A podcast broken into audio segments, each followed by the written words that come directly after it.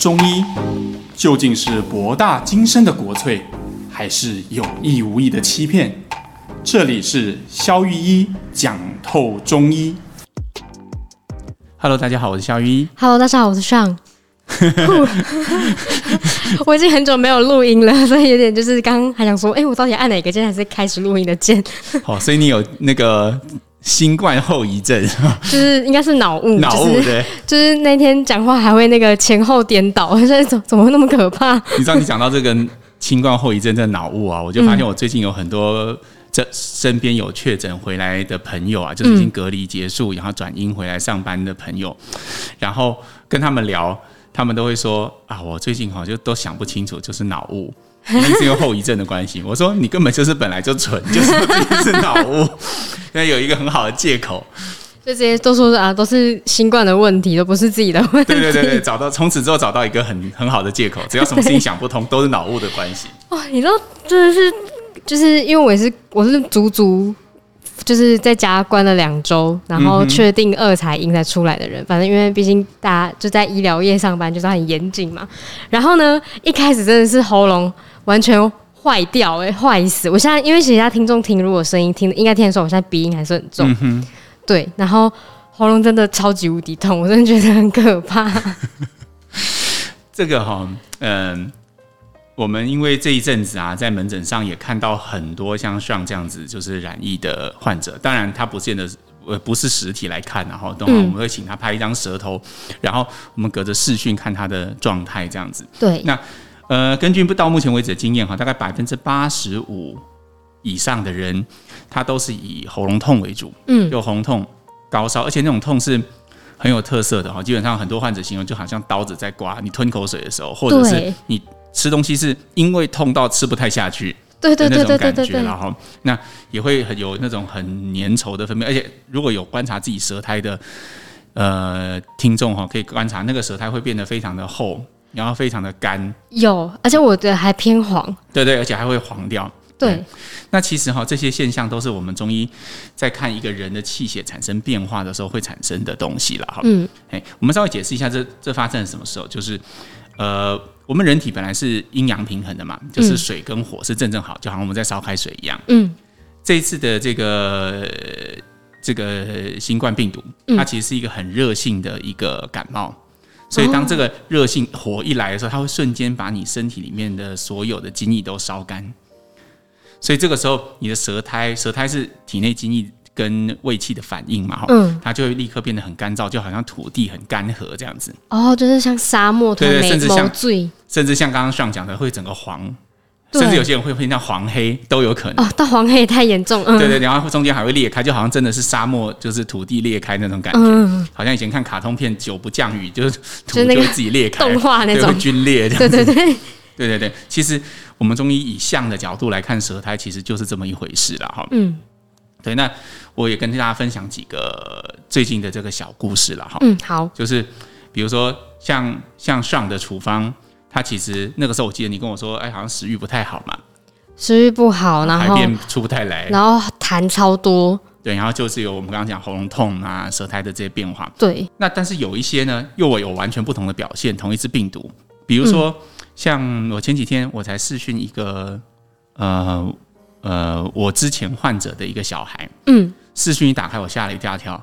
他怎么？那个小孩躺在床上，他的视讯镜头不是对着他的脸，是对着他的背，他就背对着我，然后视讯镜头就对着，因为妈妈拿着视讯镜头，好可怕，就对着一个小孩，他他在床上，然后一直在发抖。他发烧吗？他发烧到四十点多，然后可是啊，嗯、这时候妈妈觉得啊，他好像觉得很冷嘛，嗯，他就尝试想要把他盖得很厚的被子稍微拿掉一点。结果没想到小孩立刻就把被子抓回去，他说他很冷，嗯，然后你问他什么，他都不会回答，就是意识状态其实已经有点不太清楚，就烧到，嗯，已经很，对对对对，然后身体不停的颤抖，说自己很冷，还还蛮严重的。然后他妈妈就想说，那我是不是帮他稍微按摩一下，舒缓一下，让他比较哦，会肌肉酸痛。对，我有一天，我有一天晚上就是会肌肉酸痛。他妈妈一碰到那个手，一碰到他的腿还是什么，他小朋友立刻跳起来，把妈妈手拨开，这样，很痛。所以我那时候我记得我我第一句跟妈妈说的话是，如果，呃，因为我们诊所是这样哈，如果是确诊的患者，我们照顾的方式是我开好药两个小时就会把药送到他家，因为这个药这个病程其实是变化很快的。嗯，好，那呃，我就跟他说，如果吃了一两包药，他没有醒过来，就是没有办法起床的话，就还是要送急诊。嗯，因为这看起来是蛮蛮危险，因为他吃了很多退烧药都没有办法退下来。下来，嗯，对。然后我就跟柜台讲，这个这个小朋友下午我要再看一遍，要确确保他醒来，他有醒来。那如果没有醒来，我就要催促他妈妈带他去急诊。嗯，对。不要因为省麻烦啊，因为现在急诊可能也很塞车嘛，然后会觉得去外面好像风险也很高等等的。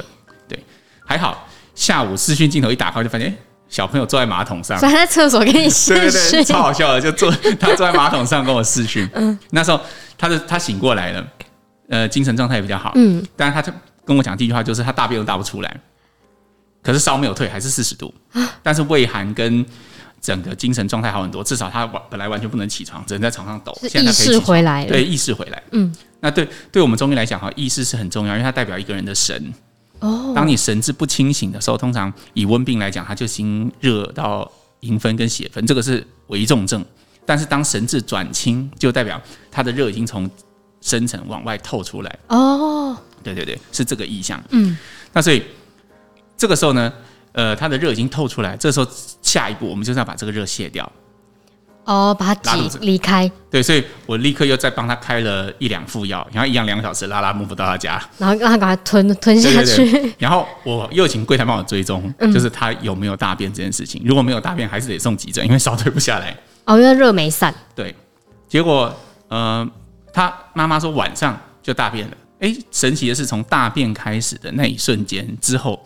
烧就开始一直往下退，隔天早上起来其实就只剩下三十六度多了。哦，就是好，就是好好转很多哎。嗯嗯。然后小朋友就开始抱怨，他不要再吃那个拉肚子，因为那很苦吧？对，他妈妈就传讯息问我说，是不是就不用再吃？我说好吧，那烧退就不要吃了。嗯。那现在看起来应该是还蛮圆满的。啊、哦，那就好。对啊，所以你看，我们讲这个例子的目的哈，并不是要说啊，小雨好厉害，而是其实我觉得看了是蛮难过的。嗯。你看，我们有现在每天有好几万人在这种状态里面，对。然后其实我一直都相信，其实中医药在这个时候是会有一个很独特的角色，是可以帮得上忙的。嗯，对。但是为什么要讲这么多案例呢？你会发现，呃，我们从刚刚上，然后到这个小朋友，嗯，好，我们其实开的处方都不一样。这三副处方上的一副处方，这两个小朋友早晚各。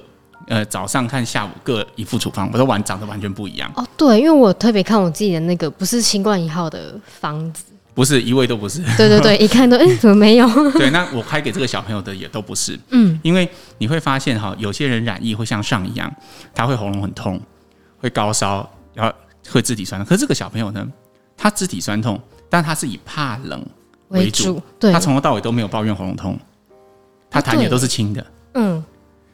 只是大便不出来，他就是比较寒战这个类型的。对，我不晓得听众如果是我们的老听众哈，你应该有听过一集，就是我们之前在讲中医辩证的概念是什么哈。嗯，那我觉得在这种嗯比较特殊的时刻哈，更值得把这种信仰式的东西再拿出来宣读一遍。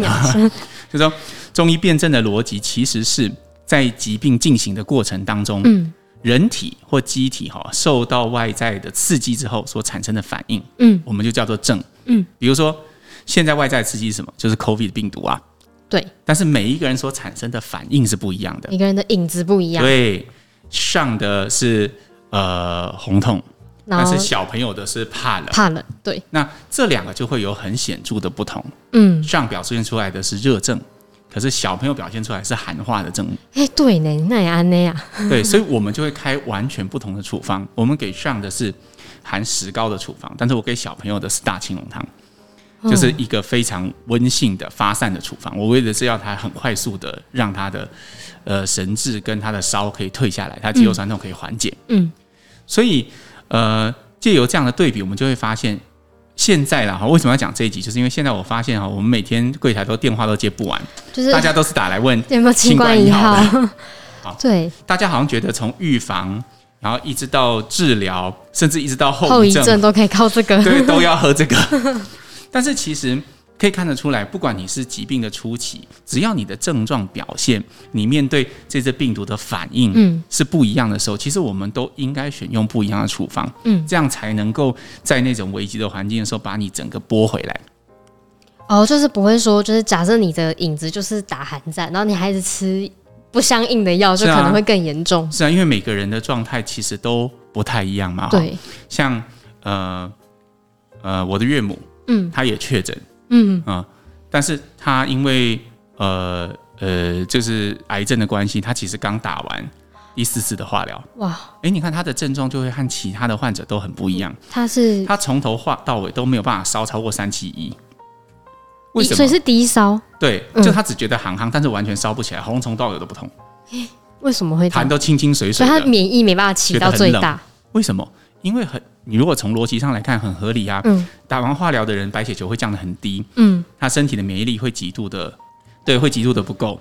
你知道发烧是什么反应？发烧其实是我们的正气和外来的病毒互相打战的时候所产生的那些火花。所以烧的越重，代表他原本的免疫力是很好的。对啊，你看我们打疫苗是不是都是年轻人在烧，老年人都不会烧？就这个道理啊。哦、对，你制造抗体的能力，你你交战的能力很强嘛。对，所以我们会发现哈，在这种情况，我们反而会很担心。虽然它症状不显著，但我们反而担心担心什么呢？病毒会长驱直入。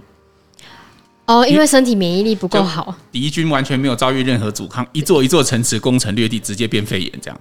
哦，好可怕！我们担心的是这样子，对，因为不然的话，你喉咙痛什么意思？喉咙痛就是扁桃体有些人会肿起来，对，淋巴就会肿起来，那是什么？那是你的烽火台啊，在你首都肺被攻陷之前，咽喉上的任何的城堡跟碉堡都会跟敌人产生剧烈的作战和抵抗嘛。哦，那如果最后我们在这些碉堡就赢了。比如说，大部分年轻人他染疫之后，他一两天之后他赢了，正气就盛了，你的烧就开始退掉，嗯，病毒就开始撤退，当就没事，转阴，对啊。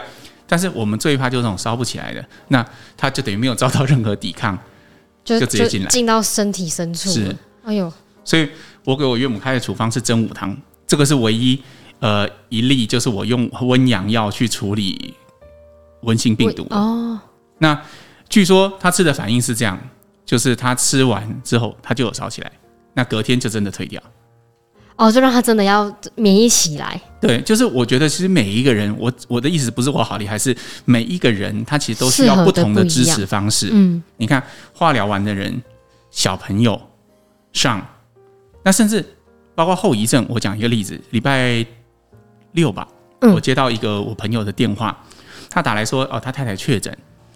呃，现在已经转阴了，一切都好，但是问题是他会觉得很胸闷，哦，然后咳嗽咳个不停，嗯，对，然后有时候甚至会咳出一点点的血丝，就是干咳，对，就干咳，然后完全没有东西，可他就觉得从胸喉咙到胸口上半部这一段非常的紧，嗯，很闷的感觉，感同身受，对啊，那我那时候因为我就请他拍了一张舌头给我，因为假日嘛，我们诊所也没有开，我就直接请他开方子，然后让他去。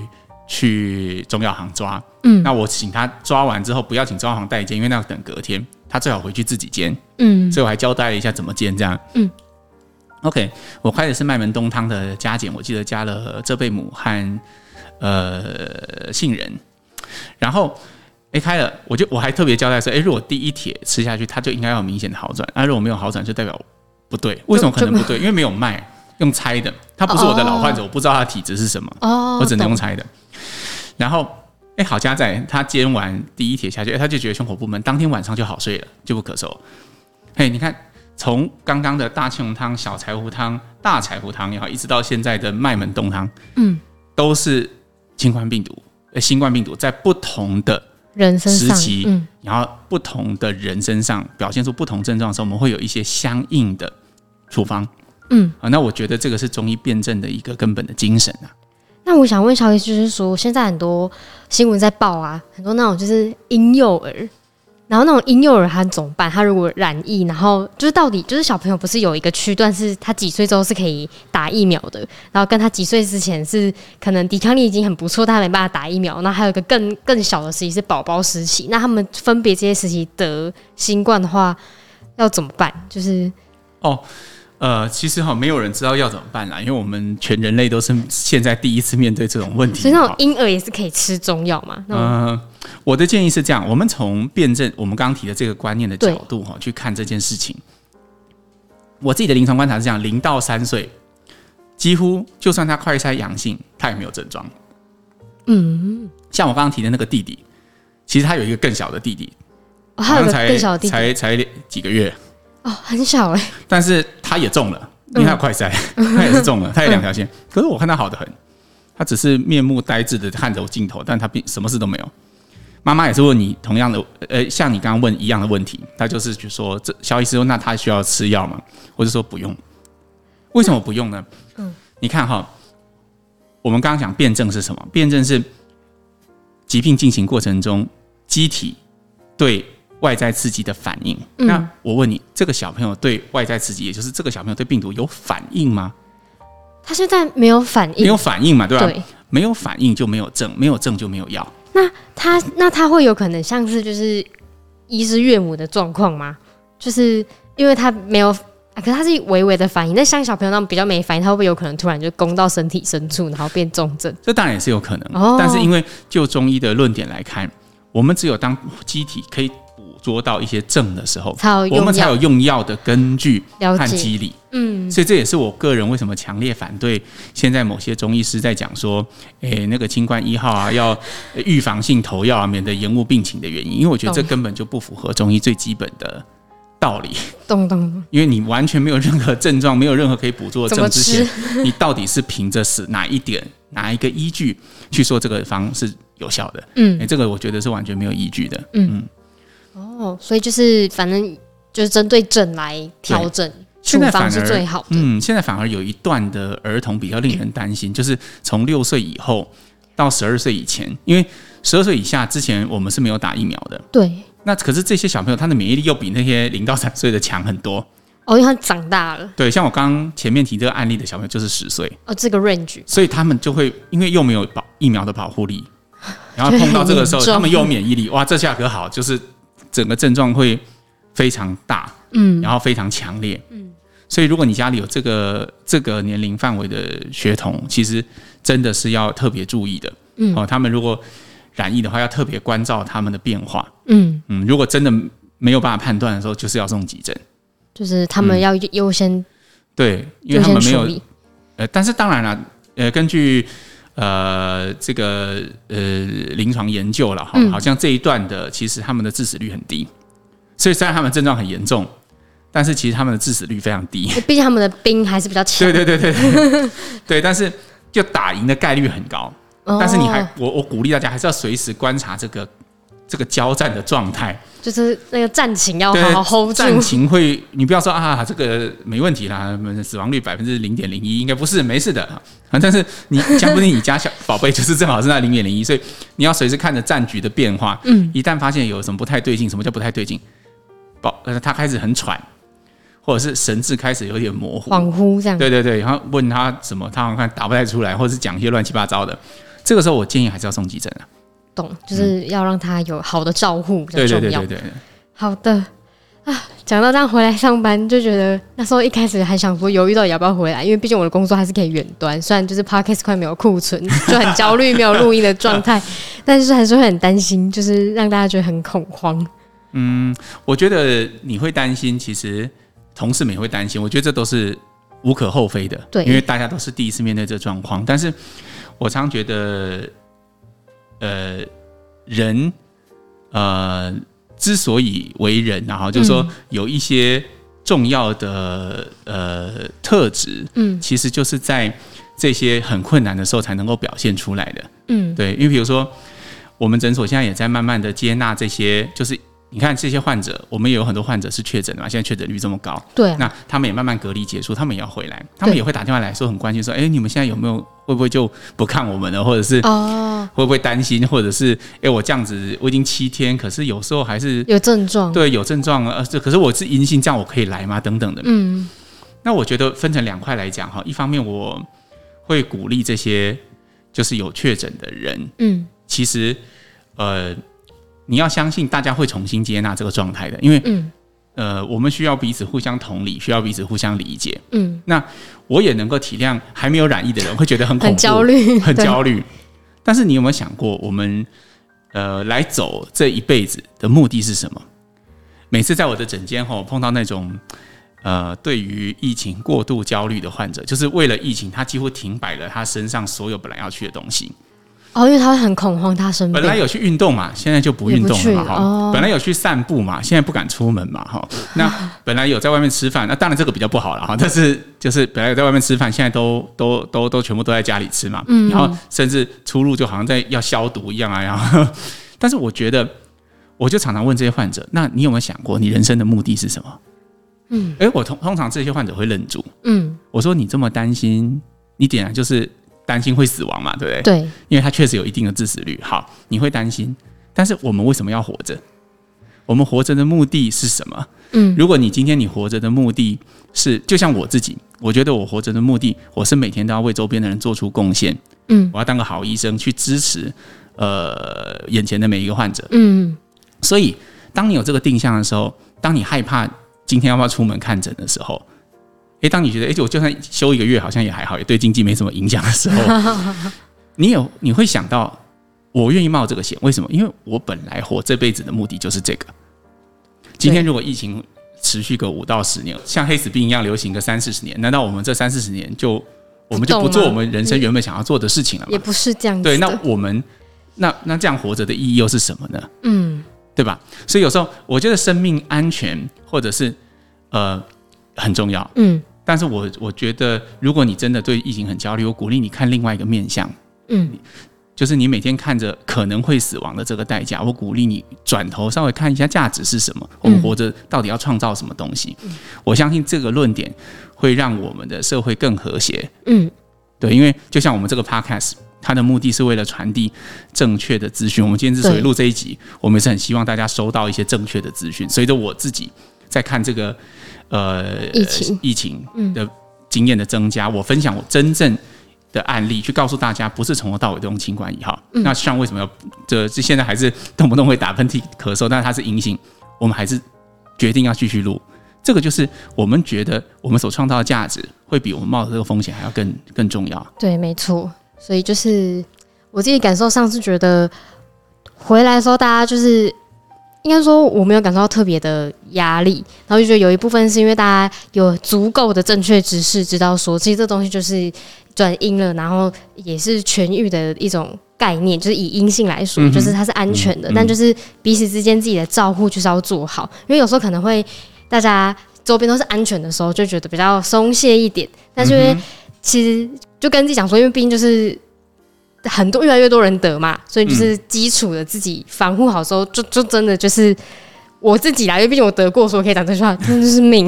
你得过，那真的有点偏向就是命，所以就是好好休息。就是有时候我也想说，身边刚好有得的一些朋友，然后他们平常也都很累，然后想说，搞不好就老天叫你这时候就是休息个几一个礼拜啦，两个礼拜，然后就在家好好养病，也是也是不是一件坏事。虽然身体很不舒服。但我觉得要换个心情，在家休息也是很重要的。因为如果你一直觉得你自己很痛苦，那就会那七天都很痛苦。我觉得何必呢？对，而且你退一万步来说哈，嗯、就是你刚讲讲的这个，让我也想到，我认识周遭染疫的朋友，嗯，很多我不确定你是不是啦哈，但是都是平常认为自己蛮虚弱的人。我前阵子就觉得我蛮虚弱的，我怎么不知道 突然这样子呢？因为其实我觉得有时候哈，你过度的担心，嗯，那其实会也会降低。免疫。哦，那种情绪影响身体、嗯，反而是因为大家都知道嘛，我们也在节目中因为常常分享跟心理、身心有关的东西。就是如果你保持一个相对健康、相对理性，然后知道你每天仍然要去做一些什么，嗯，然后愿随时愿意为自己生命要创造价值付出一些代价的那种状态，嗯，我觉得其实那个可能是免疫力最好的状态。嗯嗯，对，所以我觉得之前我们曾经在讲相关的那一集的时候，我们有建议过嘛，可以做一些正念来冥想。我仍然非常推荐这件事情。嗯，对，不管是你已经染完疫的，还是没有染疫的，都很我都鼓励大家做这件事。嗯，好的，就是大家放轻松一点。对，欢迎你回来。耶，yeah, 好，那我要继续做我最重要的一个工作，就是能念留言。好，然后因为。就是两周没录，所以留言非常多，那还是很开心。大家就是继续有听我们的节目，然后呢，今天就抓个三到四个让肖医师回答，因为大家都留言的蛮长的。好，好，那我们先来念 Apple Podcast 这边的留言。第一个留言是关于儿童看诊，他说：“哎，萧萧医师，谢谢你做这个节目，然后想要多了解关于儿科中医，因为小孩子的病程很快。然后呢，他说一有的中医师会建议病程改变就要再看诊换药。第二个是有些中医会说就把药好好吃完，吃满七天。那因为吃第二个中医师的药，似乎病情更不好，甚至要吃抗生素才压得下病情。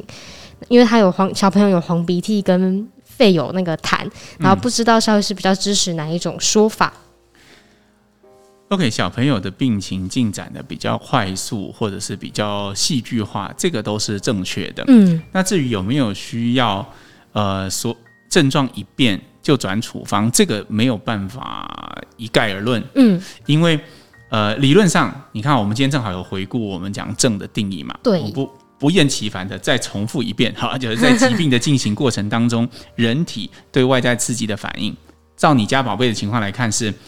它确实对外在刺激的反应产生改变嘛，也就是症有改变。对，但是症有改变就一定要换药吗？也不一定，因为有时候假设你症有改变，但是辩证起来都是同一个结论，比如说都是热，嗯，那还是可以继续用清热药。但是假设你的症有改变，但是你你你最终出来的结果，诶，它转寒了，那我们就真的要改成温补的处方。哦，对，所以其实这中间还是需要一个专业判断的过程啦。但是。那你说，那你要怎么判断？那我就鼓励你看结果。你看前一个中医师，不管他怎么看，不管是三天还是七天，前面那个显然可以比较可以解决你家宝贝的问题。那从结果来看，这就是正确的。OK，对，就是找适合，然后跟看你有改善。对啊，对啊，对啊。好的，那下一个留言呢？他说湿疹，他说肖医师你好，真感谢这个节目，让吃饭时间还能。增长知识，他说呢，想要请教说，自从他生了第二个小宝宝之后呢，脸上呢开始反复长湿疹，到现在快一年了。那看过西医，也看过两间中医，但依然反复无常的发疹瘙痒，都只在下巴、鼻子，嗯，跟眼睛周围，身上都没有。然后呢，有曾经认真的检视过自己的生活，就是都一样，跟小孩早起、早睡早起，少吃海鲜跟肉类，但还是会复发。然后呢，工作压力自己还是觉得还好。那后来有听到节目说吃山药很有用，然后的确他连续吃了几天，就是就会好转。那一没吃就爆发。那他说，但总不能一辈子都天天吃山药跟四神汤是没错啊。他说只记得半年前有次小儿子住院，然后他二十四小时在医院的单人病房照顾小孩七天，然后婴儿没日没夜。就是真的很累，然后但是他的湿疹居然最好了，然后一回到家就立刻长湿疹，所以他原因到底是出在饮食、生活、情绪还是什么？他真的很问号。OK，看起来有点复杂哈，然后尤其是透过线上的方式，我们没有办法很准确的分析你到底出了什么事，但是有几个关键可以提供你参考了哈。一个是产后，就是你在生小孩之前是没有这个问题的，所以。代表的一件事，就是产后跟产前的女生会有什么样的区分呢？就是它的最大区分就在于产后气血是受伤的哦。所以如果你除了脸部的湿疹以外，你产后同时伴随着你月经来潮的状况的改变，比如说月经量有变少啊，血块有变多啊，然后呃有变得比较长啊，什么叫叫长？就是比如说本来是五天，现在都来七天八天才会干净啊，嗯，或者是经前本来是第一天量就很多，后来是。可能经前两三天会先出一些咖啡色的血，然后才后来才量多啦。嗯，就是凡是跟月经有关的，那我觉得其实可以从补气血、调经的这个角度去解释这个问题。哦，那再来第二，你吃山药会缓解哈，代表呃，我就印证了我们讲的所有的所有的皮肤炎几乎都是湿气。嗯湿气造成的，我不知道大家记不记得以前我们那个经典的比方，就是所有墙上的水渍都是漏水。哦，对对对。但是重点是漏水从哪里来？山药就像是一个除湿剂。嗯。哎，你用了两天除湿剂，好像水质就干了。哎，下大雨之后它又长出来了。所以就有个破洞没有解决。对，所以你还是得去找那个关键，就是在你产后之后，你身体的那个破洞，就刚刚上讲的身体那个破洞那个破口，嗯，到底是哪里？嗯，山药可以解决。湿气的问题，它就像干燥剂跟除湿剂，但它没有办法真的帮你找到原因，嗯，你还是要去找一下原因的。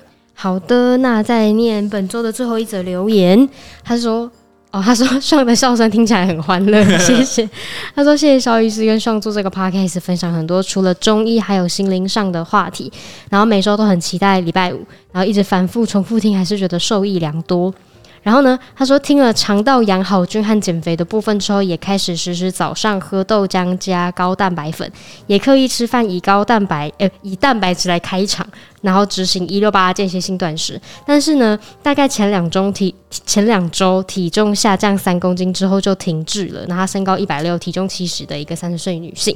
那她本身有失眠的困扰，然后不知道是不是因为睡眠不足，然后半夜三四点才睡，约一天睡六个小时，所以成效不彰呢。但还是有在执行蛋白质开肠这个饮食习惯。通常都执行多久才会养出肠道好菌呢？嗯，好，我们先从几个角度来看哈。一个是关于作息这件事情是绝对有关的。嗯啊，呃，我几乎没有我临床上的经验了哈。只要比如说有些。是需要排班的工作啊，或者是他常需要早晚换来换去啊，就作息相对比较不正常的，嗯，其实减重都一定会受到一定程度的影响，因为你身体的代谢不太可能很正常啊，所以这是一个鼓励你调整。哦、那再来就是从瘦了三公斤之后就不能够再往下降这一点哈。对，我一直都很鼓励在做饮食计划，包括我门诊在做减重门诊的患者，嗯。我都会很鼓励他们要不断的看结果，就是不断的去量自己的量测自己的肌肉量，要监测这件事情。嗯、怎么说呢？你刚开始那三公斤，我猜很有可能是，呃，你可能有瘦到肌肉啊，哦、就是你你看起来就是你如果只有体重计，你只能观测到体重这个变量。对，那三公斤里面到底有多少是水分，有多少是脂肪？有多少是肌肉？就怕说到是肌肉。对，今天如果减到水，那没关系，可是那也没有用，因为喝一喝就会回来了。嗯，好，那如果你减到的是脂肪，这是我们希望的嘛？减重就是要减脂嘛，你的身形才会变得好看。对。那如果你减到是肌肉，就会产生基础代谢率下降的问题。对。好，所以。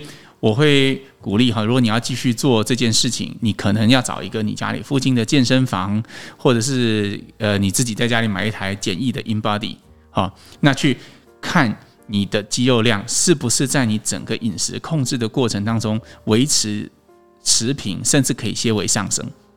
哦，这样才是真的有在就是增肌减脂。对，那你增肌减脂的话，因为肌肉不断在上升，你的基础代谢率就会提高。嗯，基础代谢率就是指你每天都躺在床上都不用动就可以烧掉的热量。好，那如果这个部分越高，你的减重是不是会越来越轻松？哦，因为它就代表你没事做，就在就在对。那每天烧掉的那个基础越来越高，那你就可以饮食控制就可以越来越不用严那么严格嘛。哦，但是反过来，如果你是有减到肌肉，那你基础代谢越来越低，那你是不是饮食控制好像感觉越控制越严苛？可是只能够维持。因为它最多就是打平而已。对，那随着你吃的更少，肌肉量掉的更快，就会很悲剧。对，所以我我觉得听起来应该是有肌肉量的问题啦，可以去研究一下，就是可以去验验看自己的肌肉量。对，好的，那本周留言就先念到这边，我们会陆续再把剩下的留言再念完，陆续会把债还完，就对。对对对对，好，好，我们下次再见喽。好，拜拜。拜拜。